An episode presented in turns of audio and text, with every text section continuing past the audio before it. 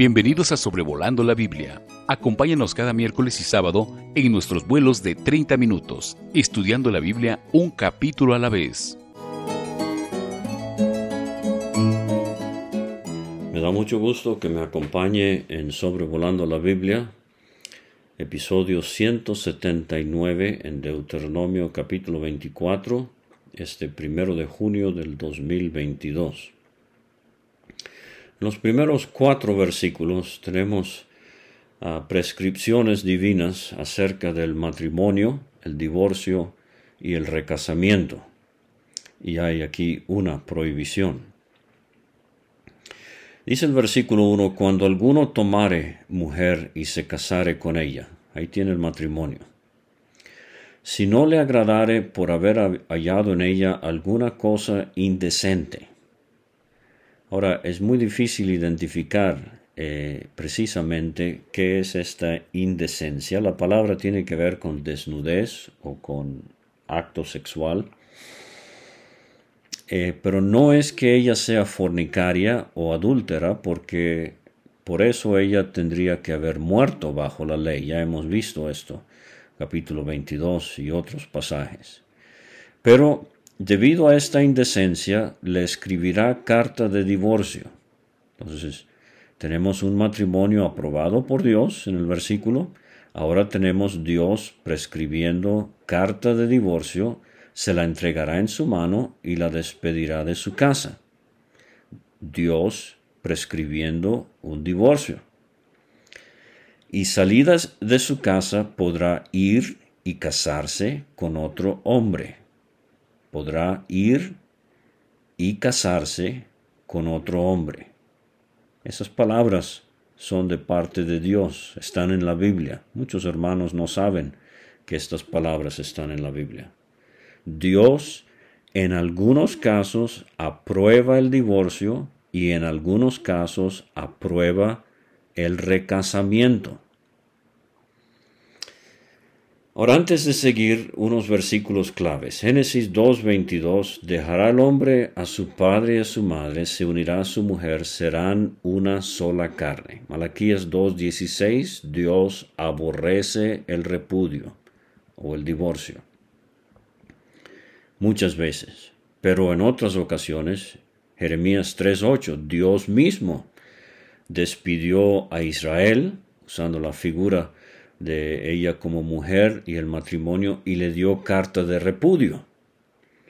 Entonces hay situaciones en donde Dios aprueba el divorcio. Romanos 7.2, la mujer casada está sujeta por la ley al marido mientras éste vive, pero si el marido muere, ella queda libre de la ley del marido. O sea que cuando muere el marido, ella eh, está libre para volverse a casar. Este pasaje, este versículo lo está usando Pablo figurativamente para describir la terminación de la ley en cuanto al creyente bajo la gracia. El tema no es el casamiento o el recasamiento. Eh, Mateo 5:32 dijo Cristo, yo os digo que el que repudia a su mujer a no ser por causa de fornicación, hace que ella adultere y el que se casa con la repudiada comete adulterio. Esta es la famosa cláusula de excepción. A no ser por causa de fornicación. Pasaje más amplio, Mateo 19 del 4 al 9. Y allí Cristo enfatiza lo que Dios juntó, no lo separe el hombre, no los que Dios juntó. No se está refiriendo a las personas, eh, se está refiriendo al vínculo que se ha hecho en santo matrimonio, que no lo separe el hombre. Cristo no dijo que no lo puede separar el hombre, expresó el deseo divino de que no lo separe el hombre. Y él añade aquí que fue por la dureza de vuestro corazón, o sea, de los judíos, que Moisés os permitió repudiar a vuestras mujeres, o sea, eh, consecuencia del pecado. 1 Corintios 7:15, si el incrédulo se separa, sepárese, pues no está el hermano o la hermana sujeto a servidumbre en semejante caso, sino que a paz nos llamó Dios. Ese versículo vamos a ver, enseña que cuando la parte incrédula se va, la parte creyente, inocente, entonces eh, tiene el derecho dado por Dios de promover el divorcio y volverse a casar. Ahora algunos puntos rápidamente en cuanto al divorcio. Una cosa es lo que Dios pretende, el, ideal divino, Génesis 2, un hombre, una mujer de por vida. O sea, dejan padre y madre, se unen, hay un pacto, Malaquías 2.14, Proverbios 2.17, eh, hay testigos, por lo menos Dios, es algo solemne hecho en la presencia de Dios y posiblemente de otros testigos. La decisión de Rebeca en Génesis 24, 67, los hombres que juntó voz a la puerta de la ciudad, Ruth 4.13, para casarse con eh, eh, Ruth, la moabita, y hay un acto físico, conyugal, entonces queda formado una nueva unión, una nueva familia eh, a los ojos de Dios y de la sociedad. Es algo que debe ser permanente. Ese es el ideal divino, hasta que la muerte o la venida del Señor los separe. No va a haber matrimonios en el cielo. Cuando digo eso, en mi auditorio siempre noto algunos eh, ponerse bien tristes y otros dan un suspiro eh, de alegría, no se crea. Pero eh, entonces es un hombre y una mujer forman un nuevo hogar, habiendo sellado un pacto solemne en la presencia de Dios y posiblemente ante otros testigos, y Dios y la sociedad se dan cuenta que ahora son marido y mujer y consuman eh, la unión con el acto físico sexual. Ahora, algo que aprendí de mi finado padre D. R. Alves, como era conocido, eh, es que cada caso es un caso. Cada situación de matrimonio, divorcio y recasamiento hay que verlo a la luz de las escrituras y ver cada situación por sí sola. No podemos dar lineamientos generales, aunque le voy a dar tres casos que la Biblia sí aprueba. El vínculo matrimonial sí se puede romper. Esto es algo que algunos hermanos niegan, pero la Biblia lo enseña. Deuteronomio 24 es muy claro, versículos 1 a 4, que el vínculo matrimonial se puede romper. No es el ideal divino, pero sí se puede, debido al pecado. Cinco maridos has tenido, le dijo Cristo a la mujer samaritana, el que ahora tienes no es tu marido. Los anteriores eran maridos, o sea, marido uno rompió ese vínculo, marido dos rompió ese vínculo, marido tres rompió ese vínculo, etc. Si yo fuera el sexto no me hubiera juntado con ella, pero eh, en temor de mi vida, pero ahí está, la mujer samaritana eh, ella había tenido cinco maridos. El vínculo matrimonial se puede romper. Ni el divorcio ni el recasamiento son necesariamente pecado. Aquí en Deuteronomio 24 Dios está, eh, eh, estaría incitando a su pueblo a pecar si así fuera. Y en Esdras 10 también el divorcio eh, sería un pecado cometido porque Dios mandó a que se separaran de las mujeres paganas que habían tomado. Otro punto. Dios aborrece el divorcio, pero el divorcio que no es sancionado por él o por las escrituras, porque Dios mismo le dio a Israel una carta de repudio, Jeremías 3.8. Eh, otro punto, de todo lo que uno haya hecho antes de ser salvo, incluyendo el divorcio y el recasamiento, si fueron eh, no de acuerdo a las escrituras. Juan 1, primero Juan 1.7 dice, la sangre de Jesucristo nos limpia de todo pecado, todo pecado. Ahí está incluido el homicidio la fornicación, el adulterio, la homosexualidad, el divorcio, el recasamiento, las mentiritas blancas, las mentiritas negras, la hipocresía, etcétera, etcétera. Todo pecado. 1 Corintios 6, 9. ¿No sabéis que los injustos no heredarán el reino de Dios? No erréis, ni los fornicarios, idólatras, adúlteros, afeminados, ni los que se echan con varones, ni los ladrones, ni los avaros, ni los borrachos, ni los maldicientes, ni los estafadores heredarán el reino de Dios. Y esto erais algunos. Mas ya habéis sido lavados, ya habéis sido santificados, ya habéis sido justificados en el nombre del Señor Jesús y por el Espíritu de nuestro Dios. Esto erais algunos. O sea, la vida pasada pasó. Los pecados Dios los borró. Y eh, Él promete no recordarlo. Entonces, si una persona acepta a Cristo habiendo sido eh, divorciado y habiéndose vuelto a casar, debe permanecer en ese vínculo, no hay que romperlo. La gracia de Dios no lo va a sentenciar a una vida solitaria o a una vida de esclavitud. Es cruel decirle a un recién convertido que se había divorciado y vuelto a casar que tiene que divorciarse de su segunda esposa para poder ser bautizado o recibido la comunión de una iglesia local. Eso no es bíblico. La gracia de Dios eh, perdona, la omnisciencia de Dios no lo recuerda.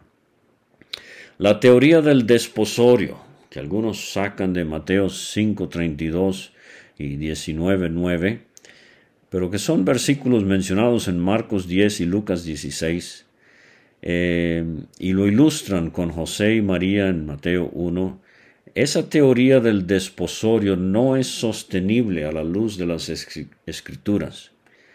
Hay hermanos que arman todo un enredado espagueti diciendo que a causa, eh, a menos de que sea causa de fornicación, esto era cuando los judíos en ese lapso del desposorio que ahora llamamos eh, cuando eh, hay el compromiso de casamiento. Si los dos solteros, pero que se han prometido a casarse, cometen un acto de inmoralidad sexual, es ahí que ah, hay la oportunidad de divorcio, no después de haberse casado. Eso es absoluta basura y ha causado mucho daño entre el pueblo del Señor.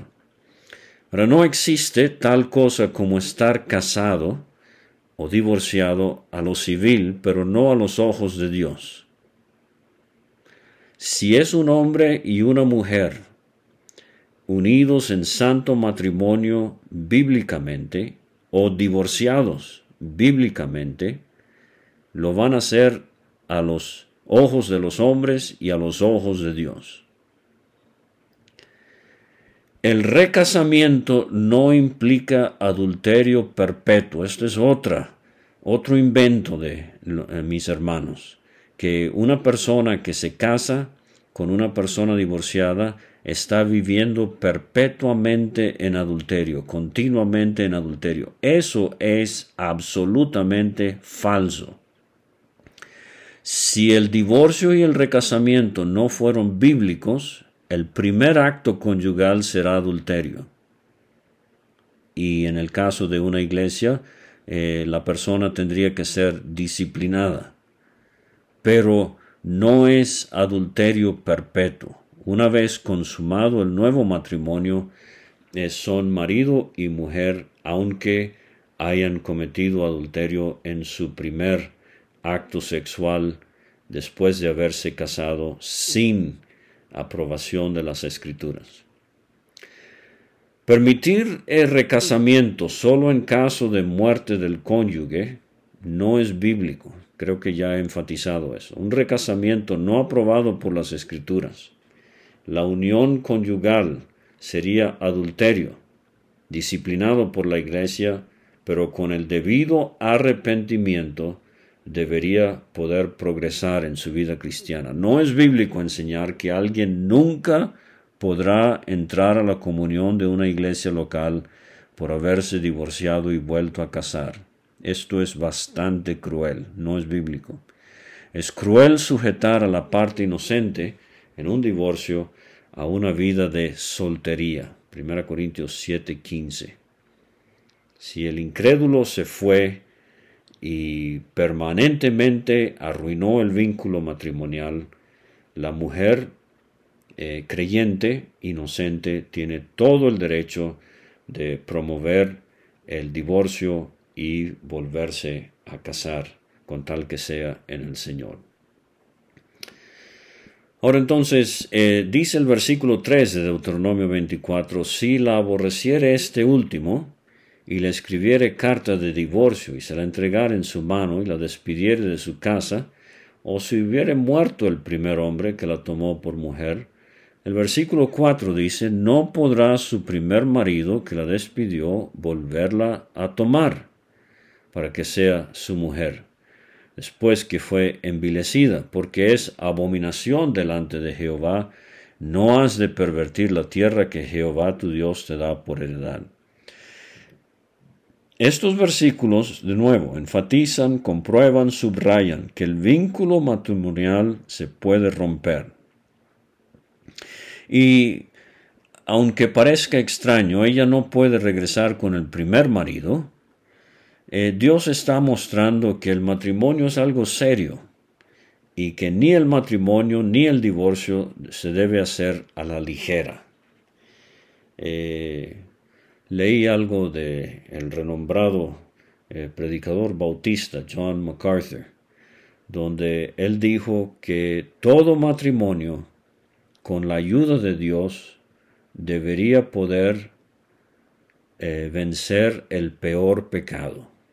A lo que se estaba refiriendo es que no importa el grado de infidelidad, eh, Dios espera que entre dos creyentes la parte ofensora pueda genuinamente arrepentirse y ser perdonada por la parte inocente y eh, así continuar en el vínculo matrimonial. Eso es lo que Dios quiere. Dios obviamente eh, no quiere que haya infidelidad, pero si lo hay, que haya arrepentimiento genuino y perdón y que el matrimonio continúe. Debemos darle tiempo a Dios. Si, por ejemplo, hay una separación física, eh, debemos darle tiempo a Dios de que Él obre y eh, produzca arrepentimiento sincero y profundo en el corazón de la parte ofensora. Ahora entonces el versículo 5 tiene que ver con el matrimonio, pero este es el recién casado y vimos algo semejante en Deuteronomio 20, versículo 7. Dice el 5, cuando alguno fuere recién casado no saldrá a la guerra, ni en ninguna cosa se le ocupará, libre estará en su casa por un año para alegrar a la mujer que tomó. Eh, el énfasis aquí es la familia es el núcleo de la sociedad. Y Dios le está dando a este hombre un año para que nazca un heredero, para solidificar su matrimonio, para echar una buena base para su vida familiar. Entonces salían a la guerra, pero el recién casado se quedaba para establecer bien su hogar. El versículo 6 tiene que ver con prendas o eh, fianzas o garantías. No tomarás en prenda la muela del molino, ni la de abajo, ni la de arriba, porque sería tomar en prenda la vida del hombre. O sea, para moler el grano, el trigo, el maíz, etc. Eh, civilizaciones antiguas usaban estos, estos molinos, la, muela de arriba y la de abajo, eh, pues no iban a poder comer. Entonces hay un tono humanitario, eh, una sensibilidad de parte de Dios en cuanto a lo que se puede tomar como fianza, porque no podían cobrar intereses en Israel, eso ya lo hemos visto, eh, pero sí tomaban una prenda como garantía del el pago, pero que no fuera el alimento o la fuente del alimento o los instrumentos para el alimento. Versículo 7, el secuestro. Cuando fuere hallado alguno que hubiere hurtado a uno de sus hermanos, los hijos de Israel, y lo hubiere esclavizado, lo hubiere vendido, morirá tal ladrón, quitarás el mal de en medio de ti. Tremenda limpia si se hiciera eso en el estado en el que vivo yo en el día de hoy. El secuestro con pena de muerte. Versículos 8 y 9 tenemos algo de la lepra.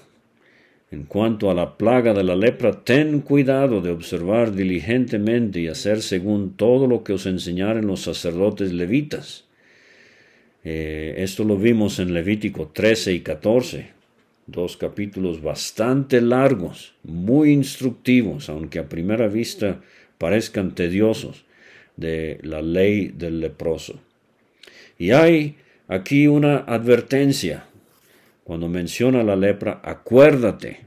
Vamos a ver esto en dos versículos más en este capítulo. Lo hemos visto ya en, Deuteronomio. Constantemente el uso de la memoria, la remembranza, recordar lo que Dios ha dicho. Pero aquí acuérdate de lo que hizo Jehová tu Dios a María en el camino, después que saliste de Egipto. Eh, eso lo vimos en números 12, en Acerot, cuando ella, liderando, y Aarón hablaron contra Moisés.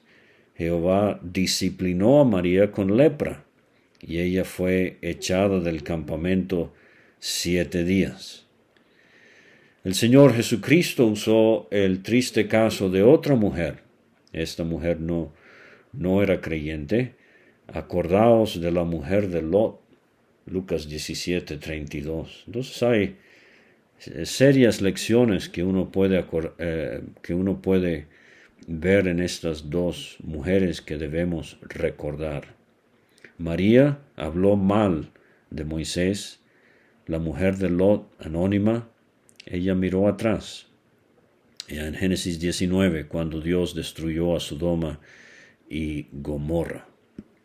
Versículos 10 a 13 tenemos préstamos. Cuando entregares a tu prójimo alguna cosa prestada, no entrarás en su casa para tomarle prenda. O sea, el prestamista no podía invadir la casa y decir, mira, me voy a llevar tu cama hasta que me pagues. Te quedarás fuera. O porque la persona era pobre, el prestamista era rico, eh, había que salvaguardar la dignidad del el prójimo. Te quedarás fuera y el hombre a quien prestaste te sacará la prenda. Si el hombre fuere pobre, no te acostarás reteniendo aún su prenda. Sin falta le devolverás la prenda cuando el sol se ponga. Esta era la, la vestimenta externa que usaban.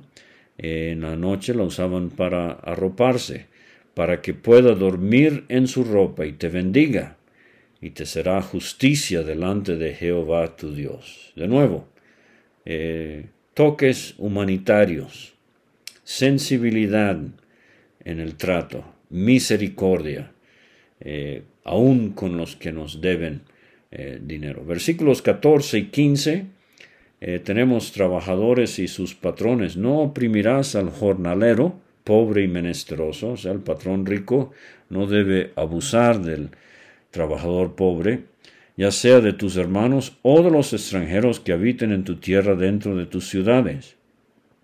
En su día le darás su jornal, y no se pondrá el sol sin dárselo, pues es pobre, y con él sustenta su vida, para que no clame contra ti a Jehová y sea en ti pecado. Santiago, que tantas veces hizo referencia el Pentateuco. Él dice en su carta, capítulo 5, versículo 4, He aquí, clama el jornal de los obreros que han cosechado vuestras tierras, el cual por engaño no les ha sido pagado por vosotros, y los clamores de los que habían cegado han entrado en los ojos, en, en los oídos, perdón, del Señor de los ejércitos. O sea que eh, al pobre que vive de día en día, hay que darle su paga día en día. Es una tragedia aún en nuestros tiempos, cuando eh, oímos de maestros que no les han pagado por dos y tres meses, de finiquitos que tardan mucho tiempo en dar a eh, empleados que han cesado de trabajar en una empresa, aguinaldos que no se han dado en tiempos de Navidad, etc. Ahora, versículo 16, tenemos los padres no morirán por los hijos, ni los hijos por los padres, cada uno morirá por su pecado. Ese es otro texto que algunos hermanos nunca han leído en su Biblia. Amasías, en el segundo libro de Reyes, capítulo 14, versículo 6, no mató a los hijos de los que dieron muerte, conforme lo que está escrito en el libro de, Moisés, de la ley de Moisés, donde Jehová mandó diciendo, no matarán a los padres por los hijos, ni a los hijos por los padres. Cada uno morirá por su propio pecado. unos hombres habían matado a su papá, Josías, pero él no mató a los hijos de estos hombres, nada más mató a los culpables. Deuteronomio 31, 29 también habla de esto. En aquellos días no dirán más, los padres comieron las uvas agrias y los dientes de los hijos tienen la dentera, sino que cada cual morirá por su propia maldad. No culpe a los hijos por los errores de su padre, no culpe al padre por los errores de su hijo. Versículos 17 y 18, en la manera justa que hay que actuar con los más vulnerables de la sociedad, extranjeros, huérfanos y viudas, no torcerás el derecho del extranjero ni del huérfano, ni tomarás en prenda la ropa de la viuda, la más vulnerable de la sociedad, sino que te acordarás que fuiste siervo en Egipto, y que de allí te rescató Jehová tu Dios. Por tanto, yo te mando que hagas esto. El capítulo termina con una sección en cuanto a eh, la mies en el campo. Si olvidas una gavilla en el campo, no volverás para recogerla. Será para el extranjero, para el huérfano, para la viuda. O sea, para los pobres, para que te bendiga Jehová tu Dios en toda obra de tus manos. Cuando sacudas tus olivos, no recorrerás las ramas que hayas dejado tras de ti. Serán para el extranjero, el huérfano, la viuda. Cuando vendimias tu viña, o sea, tenemos trigo, tenemos aceite y ahora tenemos eh, vino, eh, ingredientes básicos de estos pueblos.